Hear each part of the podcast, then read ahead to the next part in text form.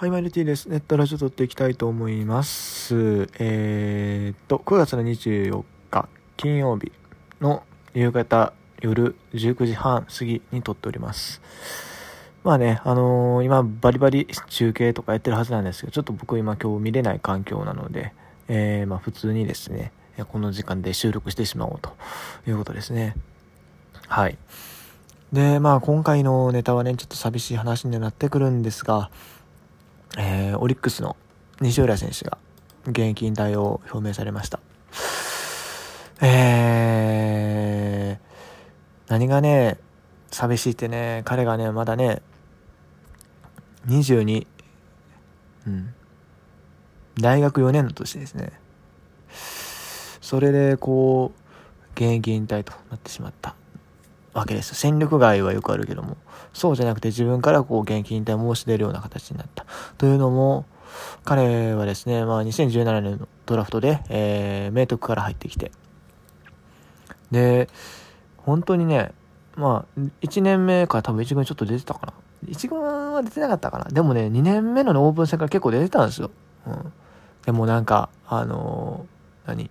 一郎2世とかみたいなこと言われてた気がするし、本当にもう、それだけこう、オリックスのね、こう、期待を背負ってた選手だったというふうに聞いてる。うん。で、実際開幕スタメン取ってたかな、多分。19年とにかく結構出てた。結構出てて。でも去年もちょっと出てて。っていうところだ。本当にもう、期待の星やったわけですよ。それがね、えー、去年の12月11月かな、えー、特発性大腿骨開始症でいいのかちょっと読み方間違ってたらすみません。あの、要は難病？国指定の難病になっちゃって、それで、まあ、育成選手になって、再起を図るっていうところだったんですけども、まあ、なかなか厳しかった。いや、本人はほんまにもう絶対に戻るっていうのはツイッターで書いてあったんで、きっとそうやってまたねあのいつか少なくともこうグラウンドでプレーするようなことがあるのかなと。実際にその、ね、どのレベルまでいけるかわからないけれども、まあ、きっちりこう戻ってきて試合出てっていうところになるのかなと思ってたんですけども。まあ相当な厄介な病気だったようでしかも病気が悪化してしまったんですね。うん。病気が発覚して1年で引退に引退を決断することになってしまったと。いうことで。まあ本当に残念ですよね。あのー、まあやっぱりね僕まあ一応阪神ファンって言ってるんでまあ阪神もちょっと前に似たようなことがあったんですよ。横田慎太郎っていうね。同じようにこう高卒で入ってきて外野手でね期待されてさあこれからやぞという時にこういうね病気に彼も難病かな。難難病じゃないのか。でもあの脳腫瘍とかなんかそういうあれになってしまって。まあそっから2年間彼は頑張ったんですけども育成になってから。結局一軍復帰はできず。っていうかまあ支配下に復帰することできずっていう形で引退してっていうのがあったんでね、うん、なんか気のせいかもしれないけど昔そんなあったかなって僕がプロ野球見始めた頃ってあんまりそういう話聞かんかったような気がするんですけども。なんか結構最近野球選手が難病になったとかそういう話を聞くようなことが多いような気がしてね、なんかなんでなんやろうなって思うんですね。シンプルにまず。うん。そしてまあこう特にまた同じような若手の選手でこういう形になったっていうのがすごい残念やなと思うし。あとやっぱりうん。いや本当にねこの病気っていうのは怖いもんで。まあ人の人生変えてしまうんでね。あのー、まあ僕は全然あの健康体なんですけど今のところ。本当にあの僕の仲のいい友人で病難病になったのがいまして。本当にあのすごい優秀で本当に本当にもうめっちゃ優秀で。めっちゃ優秀で。それであの4月から働き始めて。で最初その会社もすごい合ってるしやりやすいみたいなことも言っててすごいどんどんどんどんどんどんなんだろうこう人として成長していくやろうなみたいな思ってたんですけどもちょっと病気になってしまってこうキャリアを変えざるを得なくなってしまったんですね彼も。まあ、彼は多分今もどんどんあの治ってきてこう復帰っていうかまたそういう方向に戻ってるみたいではあるんですけどそれでもちょっとあの地元に帰ってっていう形になるみたいな話聞いてるしそう。そうやって本当になんだろう。人の人生を狂わせてしまうというか、うん、なんていうかいやその友達がねその難病って分かった時にすんげえ絶望的に LINE 送ってきて。なんか。うん。ね。もう声かけ方が分かんなかったんですよね。本当に。それぐらいこう病気っていうのは人の人生すごく変えてしまうんやなっていうか特にこう若いですからね。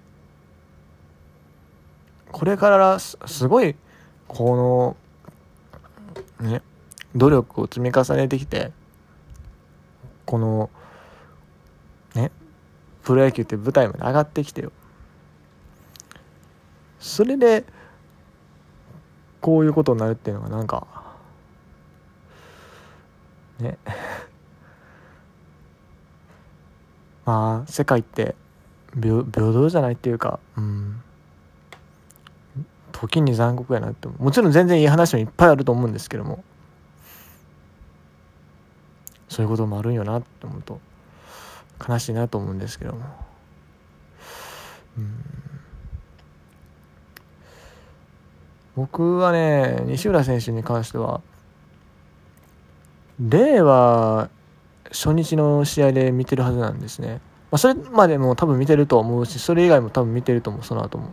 1回ぐらい見ててもおかしくないんですけども令和初日の試合に出ててですね僕その日ちょっとあのオリックスファンの友達と一緒やったんでオリックスのね応援席に行ってたんですよ外野で。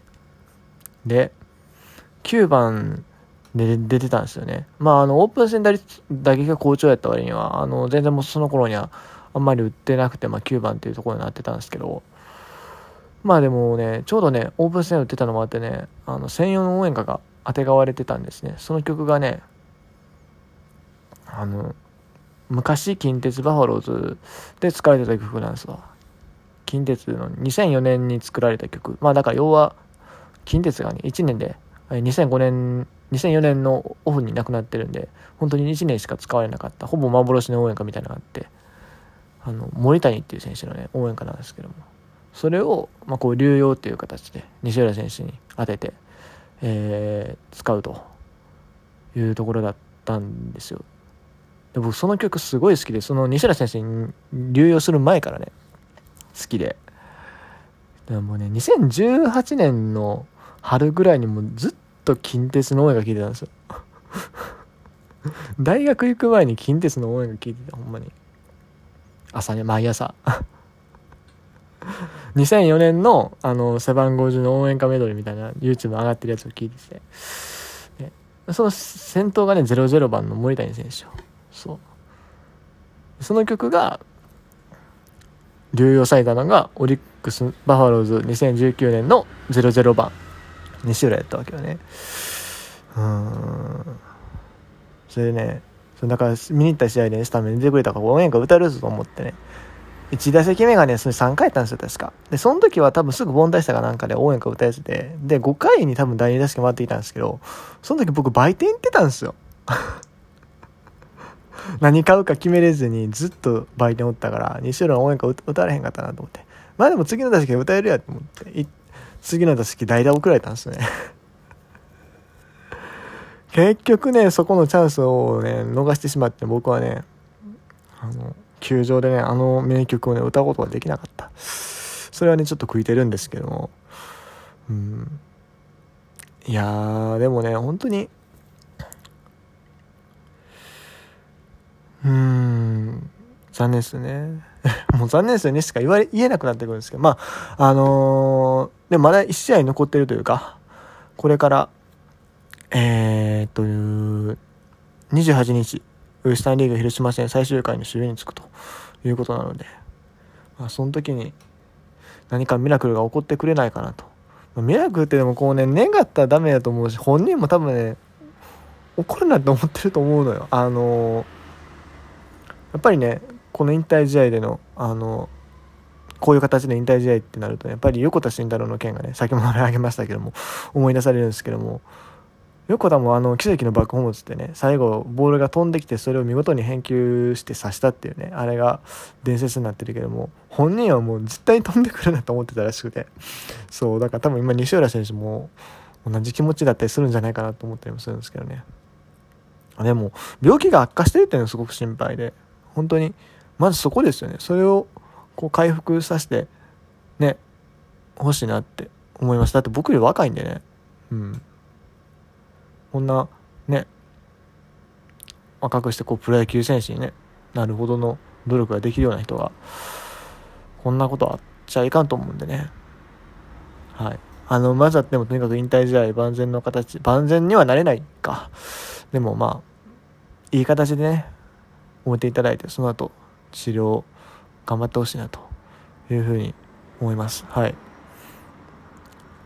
まあこれからねまああのまあこういう形の引退はなかなかないだろうけども、でも、いろいろね、寂しい季節ですが、まあ、皆さん頑張っていきましょう。ということで、今日はここまでです。以上、T でした。